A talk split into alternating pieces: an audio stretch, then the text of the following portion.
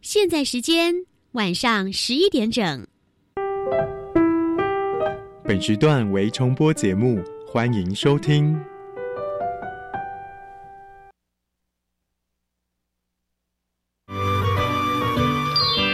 术是科学的魔术师，科学是艺术的工程师。原来艺术与科学其实是一体两面的。对啊，科学可以帮助我的艺术学习更有效率。是的，没错，跨领域多元学习，让艺术脑遇见科学脑，就在每个礼拜一晚上十一点到十一点半，端端所主持的青春创学院。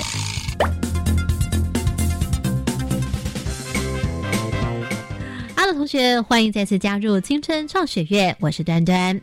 同学有没有听说过新媒体艺术这个名词呢？你晓得什么是新媒体艺术呢？大家好，我是校园漂帮手张代伟。请问同学听到新媒体艺术会想到什么呢？有投影、搞怪或者很抽象、很炫的声光效果、很现代科技感。在这节目当中，端端姐要来为大家介绍的是新媒体艺术的创作。到底什么样叫做新媒体艺术的创作？我们将邀请两位很厉害的导师、专家来帮大家做介绍，同时也要邀请到呢是年轻学子，他们目前呢是大学生，参与了人与科技艺术国际他们所推动的新媒体艺术实习计划。好，这回我们就先来介绍是计划的策展人，也是艺术总监，人与科技艺术国际的。Ivan 刘成秀，Hello，Ivan 你好，哎，端端好，各位听众朋友们，大家晚安。另外来介绍我们本集的艺术脑专家，也是人与实习计划当中这一次来指导同学们的李佩芬，Hello，佩芬老师，Hello，大家好，端端好，各位听众朋友大家好。好，那现在我们就要来介绍，所以刚刚有讲到是实习计划，所以呢就有一批他们甄选进来的实习生，今天有两位在我们的录制当中，哈，我们来请他们发声一下。啊，大家好，我叫蔡君宇。我来自台科大电机系。嗯，大家好，我是秦颖，读实践大学工业设计系二年级。这样，接下来我们就来把麦克风交给我们两位导师喽。那到底怎么样叫做新媒体艺术呢？呃，比较精简的语言来讲的话，其实新媒体它对于媒材这个本身的特性是要不断去研究、跟实验、跟创新。嗯哼。呃，多媒体它它的也许是在创意内容上面改变，比如说动画、声音这样子。那它用呃现有的，好比说是。呃，电视机、投影机或者是音响等等载具去播放，但是新媒体很重要，就是说它必须这个载具也要能够创新，也就是说它不是用一般这种传统知识的，好比说投影机或者是说呃呃影像或音响，那它可能是一种声音装置，可能是有呃去自己去创造一个新的乐器，那或者说影像来讲，像早期的这个 projection mapping，就是把影像投影到建筑物上，这样子，这个其实那时候也。也是一个新媒体的一个一个一个潮流。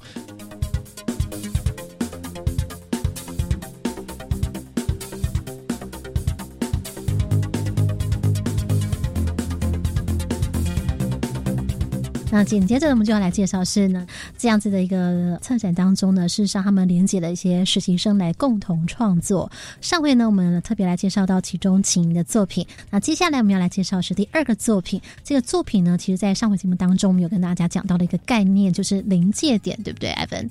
那这个作品好像也跟临界点有关系，但是当时你给学生的一个方向跟什么有关？我们的牺牲小蔡在讨论的时候，一开始有两个方向嘛，那就一个是软材质，一个是光特性。那小蔡一开始就选择走光的特性，了解。他有这方面的敏感性，希望对不对？对对，也很有趣的说，每个学生他的他的背景不同嘛，像小蔡他他已经算是所有的学生之中。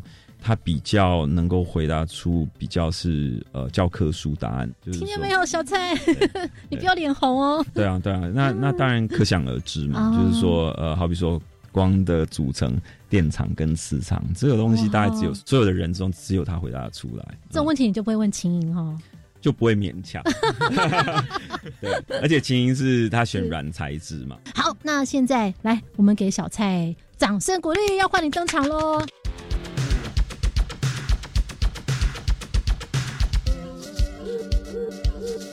好，你的作品叫做什么呢？来跟大家介绍一下。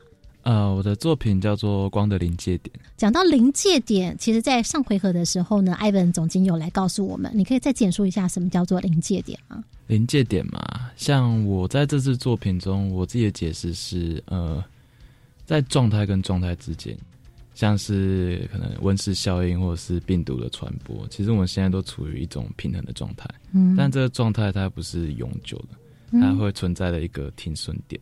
当你去破坏这个停损点的话，嗯，它就会快速进入到下一个状态，然后就再也不会回去了。嗯，对，就像是科学家曾经预言，如果温度世界温度再升高两度，那可能会造成一个下一个很大规模的灭亡。升高到六度的话，地球上就不会再有生物生存了。如果再讲的更白话一点，是类似像说可以忍受的最高点，可以这样讲吗？还是？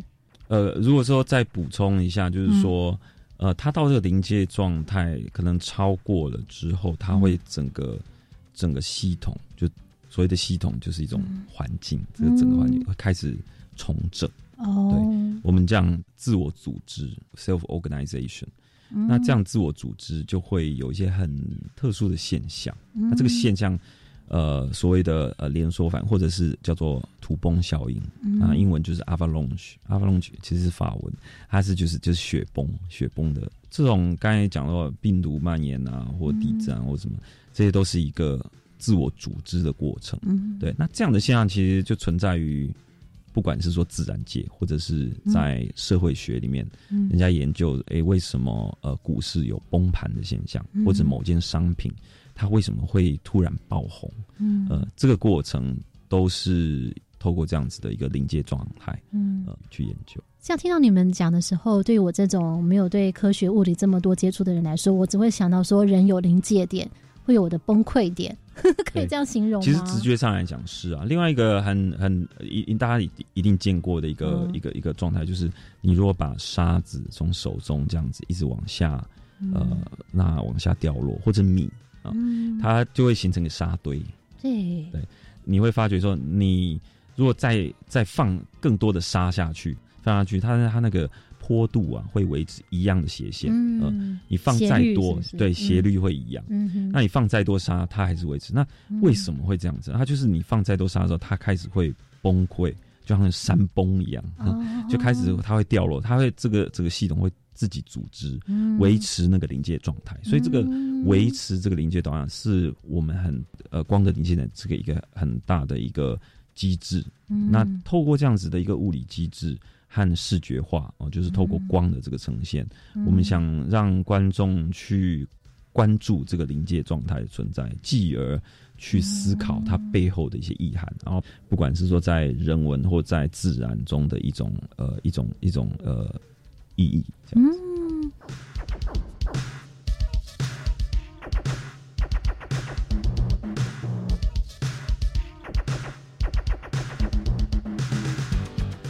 那我想先请问一下我们的这个秦玲，就是说你今天看到小蔡的作品的时候，你可不可以先形容一下你看到的什么？先用你旁观者的角度来先讲述一下你看到他的作品是什么，然后待会我们要请小蔡呢来帮我们引言一下他的作品的介绍。嗯，我觉得是用一个就是光的明暗变化，嗯，这样，然后还有背后有一些物理的原理，这样组成的一个作品。嗯，所以它会有什么样的变化呢？可能就是外力去触动它，或者是。一些其他的方法触动它的时候，它可能会有一些变化。嗯，好，到底是一个什么样的变化呢？所以我们就把时间来交给我们的小蔡。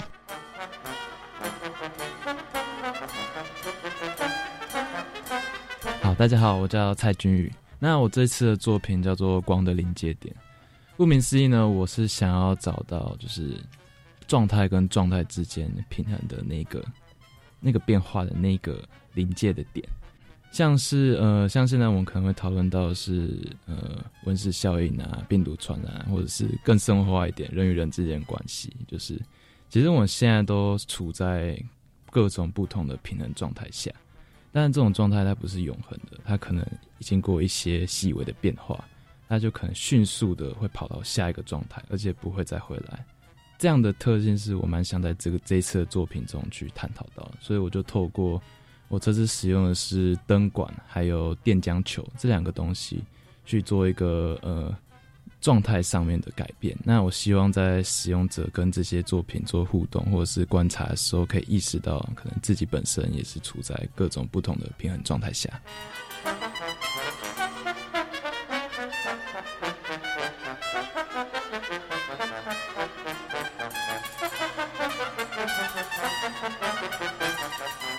好，回到节目当中，刚刚你所聆听到呢，就是小蔡啊，蔡君宇同学呢，他跟任宇呢一起来共同创作的这个作品呢，叫做《光的临界点》。我听到的关键字呢，从你刚刚所讲的，就是要找寻一个平衡。嗯，应该说我是想要让整个状态自然而然去找到一个平衡，那让观众去思考说，就是造成破坏的那一个点是什么样的一个东西，这样像是。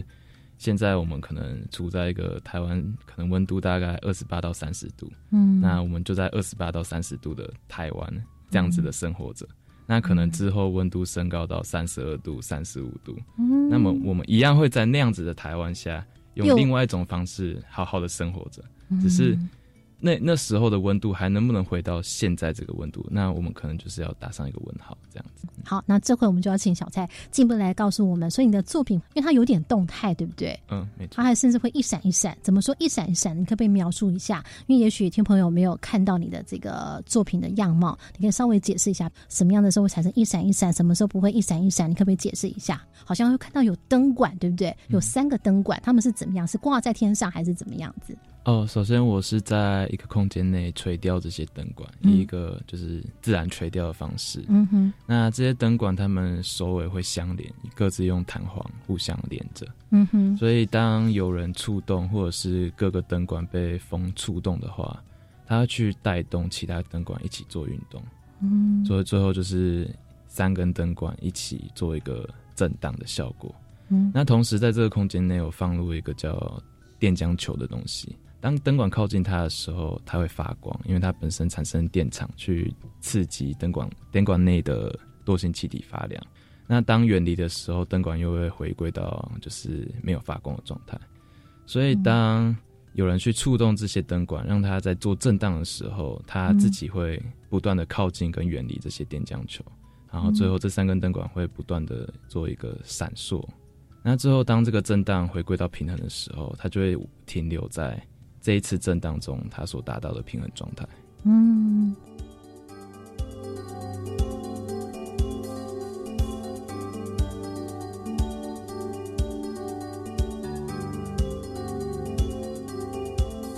艺术是科学的魔术师，科学是艺术的工程师。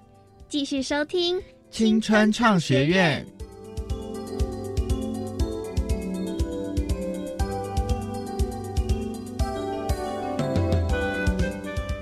今天你所听到的是我们特别来邀请到是来自人语的艺术总监，还有他们的这个专案的共同合作伙伴，以及两位同学呢，在我们节目当中来跟大家分享他们的新媒体艺术创作。接下来我们要请小蔡啊，特别来继续跟我们分享你的这个光的临界点。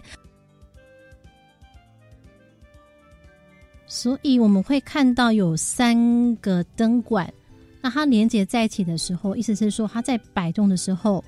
会跟这个三个电浆球，为什么会是用电浆球？呃，电浆球它球内部会有一个高压电，那这个高压电会激发它附近的嗯各个物质产生一个通路，所以简单来说就是有电流会经过。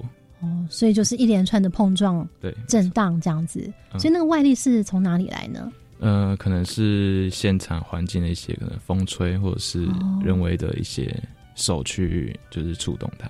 比如说，我现在轻拍一下灯管，你可以描述一下吗？所以我现在轻拍一下灯管之后，然后接着怎么样？那根灯管首先自己会先震荡，OK。然后接下来因为弹簧关系，它会触动。弹簧是在哪里呀？弹簧弹簧在灯管的首尾两端，首跟尾的两端都有。对，然后去这这些弹簧会去连接到其他灯管的首尾。哦，对。所以最后就会看到三根灯管不断的在做互相的在那边震荡来震荡去这样子。然后因为这样的震荡会造成他们跟电浆球的距离不断做改变，嗯，所以最后三根灯管会做一个亮跟暗不断的交替。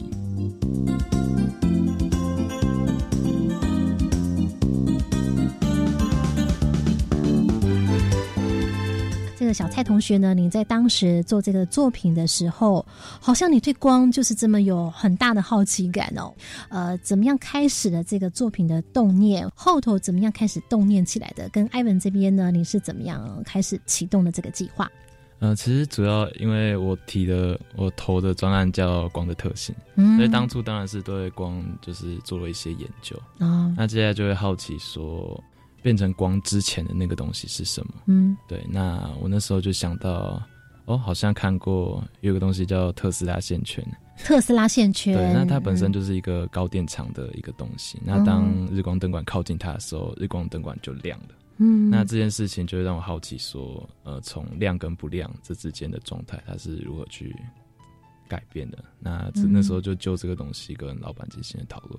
插一下话，因为好像艾文你都会也看同学喜欢什么，孩子们或同学们他们最有兴趣、最好奇的事情，这还是很重要一件事情。所以事实上你在发想过程当中也一直在挖掘他对什么有兴趣，对不对？对，像每位同学在呃找资料嗯的时候，你资料很多嘛？对那为什么某些学生他会针对某些资料想要多收集，想要好奇，一定跟他自己的兴趣有关。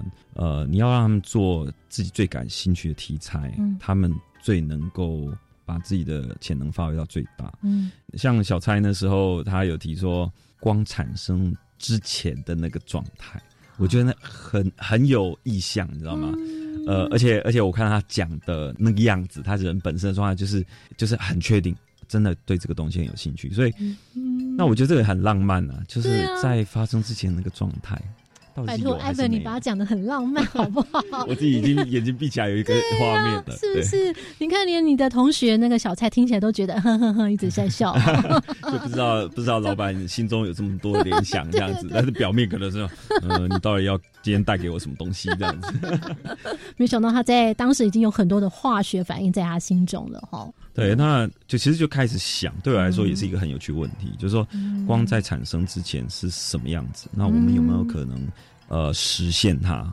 用实际上的某些技巧跟美材去、呃去观察光产生之前的那个状态，或者是说呃诶要产生不产生，要产生不产生这个临界状态。嗯，刚刚这个秦岭在一旁呢，一边听到这里之后，你觉得很酷的地方，这作品对你来说是什么？就是不同背景的人，就是因为小蔡是学电机的嘛，嗯，对，我觉得就是因为他的背景，所以他能够就是有这些想法。第一次看到小蔡实验的时候，我就觉得这是一个很好的媒介。嗯，我怎么觉得你眼中有种崇拜的那种 啊？这个小蔡说是哪有哪有？是，所以你意思是说，让他有这种 idea 灵感，也就是因为他过去的接触，所以他才会想到这样子的一个题目。嗯，这是让你羡慕的地方吗？对，我觉得我蛮羡慕有就是理工背景的人，嗯，能够有一些不同的想法。什么样的点让你觉得是有惊喜的？觉得哦，它可以变成这样子哎、就是像刚刚说的，把那个电浆球还有灯管，然后原本它是一个、可能是一个有趣的物理现象，嗯我觉得是厉害的地方是怎么把一个物理现象把它变成一个新媒体艺术的作品。嗯，听到这，好像我们的配方也有一点点突然眼睛不断的转啊转哦，可不可以帮我们这个作品来做一下点评跟补充？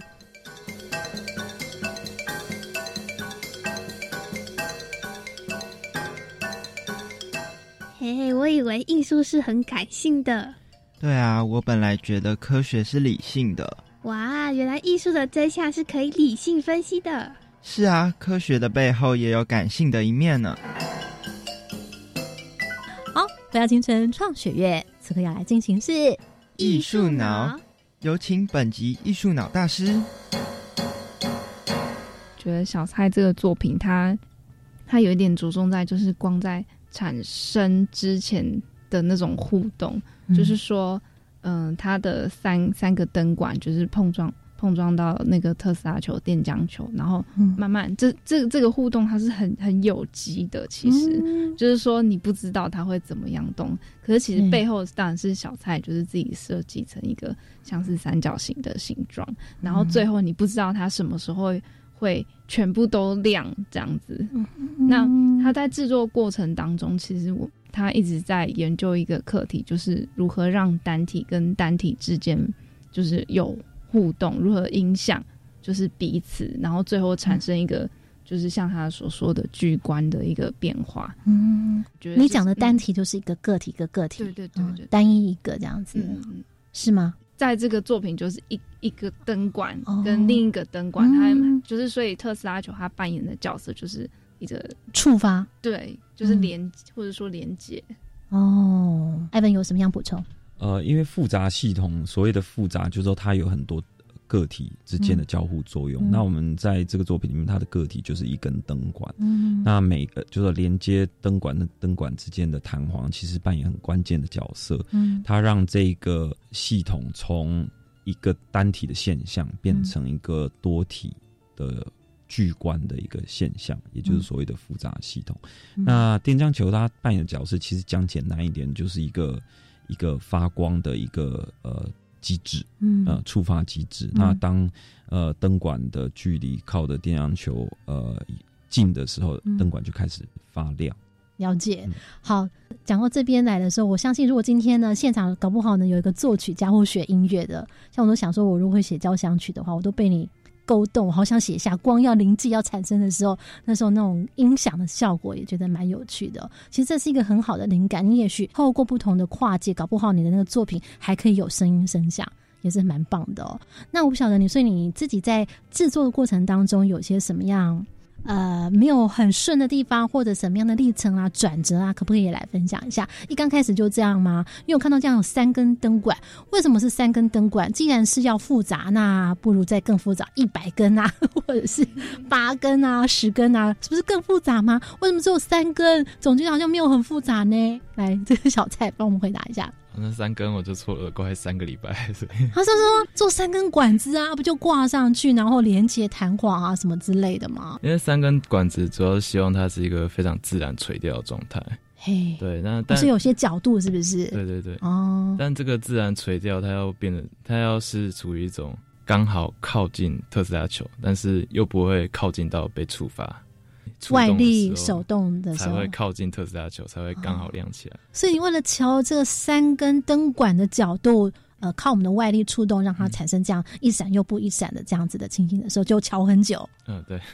这灯管是你自己做的吗？就是可能平常的灯管就可以吗？还哦，是怎么样？不是不是，就是正常的 T 五灯管。但是全部的组装是你们自己做吗？这些工具啊，这些零件是你们自己制造出来，还是需要去代工了，还是怎么样子？哦，对，连接点这个部分，我们是可能自己设计好一些规格化的东西之后，再去请工厂帮我们做出来。这有很多东西零件要组合吗？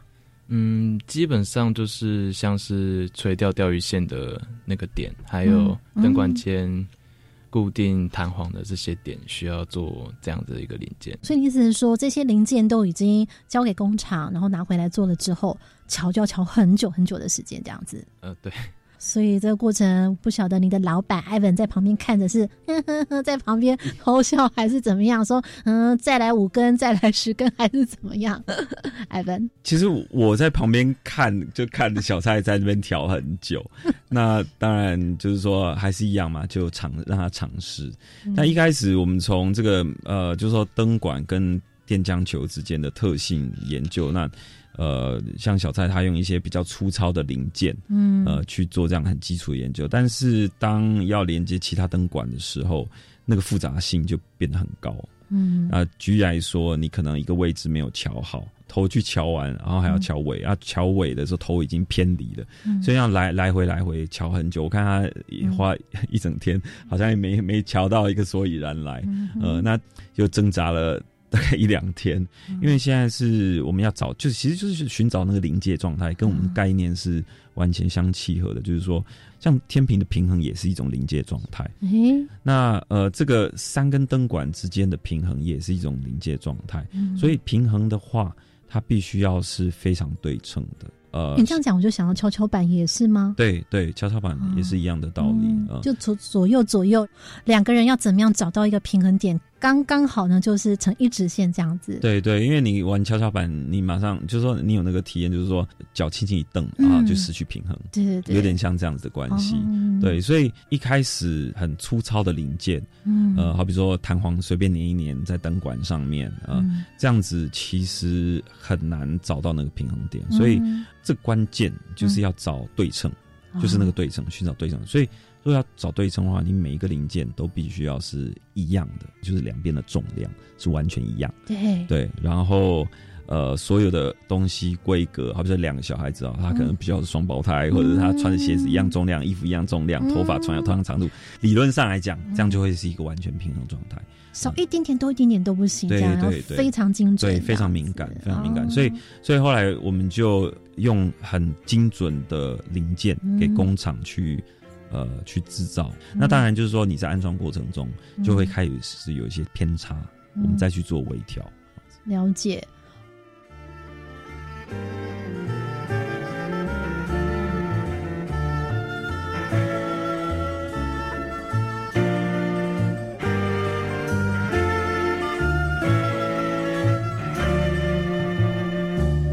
好，所以也许呢，现在同学或听朋友，你有没有稍微了解一点？就说其实你们已经了解到这个模式应该要怎么样做，但是回来的时候还是要靠你自己手动去瞧出那个角度，慢慢一边瞧才能够找到那个最后你要达到的那个目标，也就是当人走过去用手去触动的时候，可以让它产生这种联动震荡的效应，可以达到你所要呈现的那个效果，一闪又不一闪的这样的意思是这样子吗？哦，对，没错。哎，这样听起来觉得好像还真的会让你蛮崩溃的哈。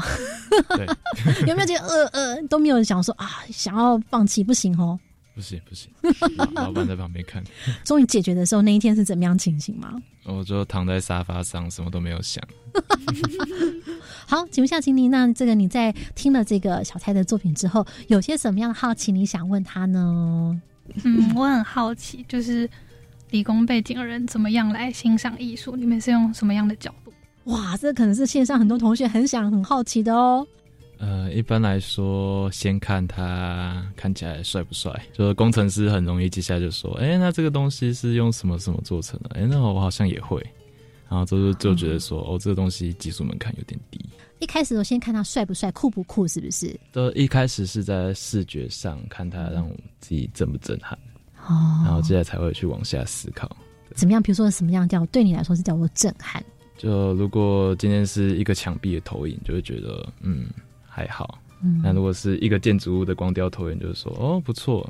哎，这样听起来好像是他的酷呢，还应该是说，哎，技术容不容易达到的意思，是不是？嗯，没错。哦这样子，请你有回答到你的问题，还是你听过他的解释之后，你的理解是什么？就是刚刚小蔡有提到说，我好像可以做到这件事情，我觉得是，就是这是技术层面没有错，但是我觉得艺术家的一个呈现，那个不是别人可以模仿的。我感觉到你心里面有些 OS 想说，对不对？你想说什么？再白一点说出来没有关系。我好像已经有一点隐约听到了，再讲白一点。就是虽然你就是可以掌握那个技术，但是如果这件事情不是那个艺术家来做的话，就是讲白一点，就是你不会做的比他更好那样。哦，这句话有一点点刀子的力量哦。来，小蔡回应一下。嗯，我觉得这其实主要也是工程师跟可能设计师或者艺术家想法上的一个比较大的差异。嗯因为其实我们过去受的工程教育就是目标其实都帮你设定好了，嗯所以我们久而久之，我脑袋就会自动规格化，就是、嗯哦，我要办到这件事情，第一个嗯我办不办得到，第二个我可以做的多好。嗯但我觉得可能设计或者艺术家他们比较想的是比较前期的，像是嗯为什么我要设定这个目标？嗯那为什么我需要用这个技术？嗯那那反而是我们这样工程教教育下来的人比较缺乏的，就是两颗不同大脑了，看到的东西自然就不一样。说起来，所以这样子的一个新媒体的艺术创作，就可以好像也可以让你在头脑、大脑的这个突破框架当中得到一个很好的不同的训练。那你有想要跟这个秦林说什么吗？我觉得你作品很棒，我做不来。哇 塞！秦林这时候呢，默默的，他嘴角没有笑笑的耶，他可能正在压抑着他心里面的兴奋感哦，听到这句话的感觉。嗯，我觉得很好。非常甜。来，这个配分呢，听到了他们两个在最后的结语之后，有些什么样的想法在你的心里面发酵？我觉得就是他们是在找寻左右脑的一个平衡。好，今天节目当中呢，要非常感谢 Evan 佩芬，还有呢我们两位同学，我们来跟大家说拜拜。拜拜。拜。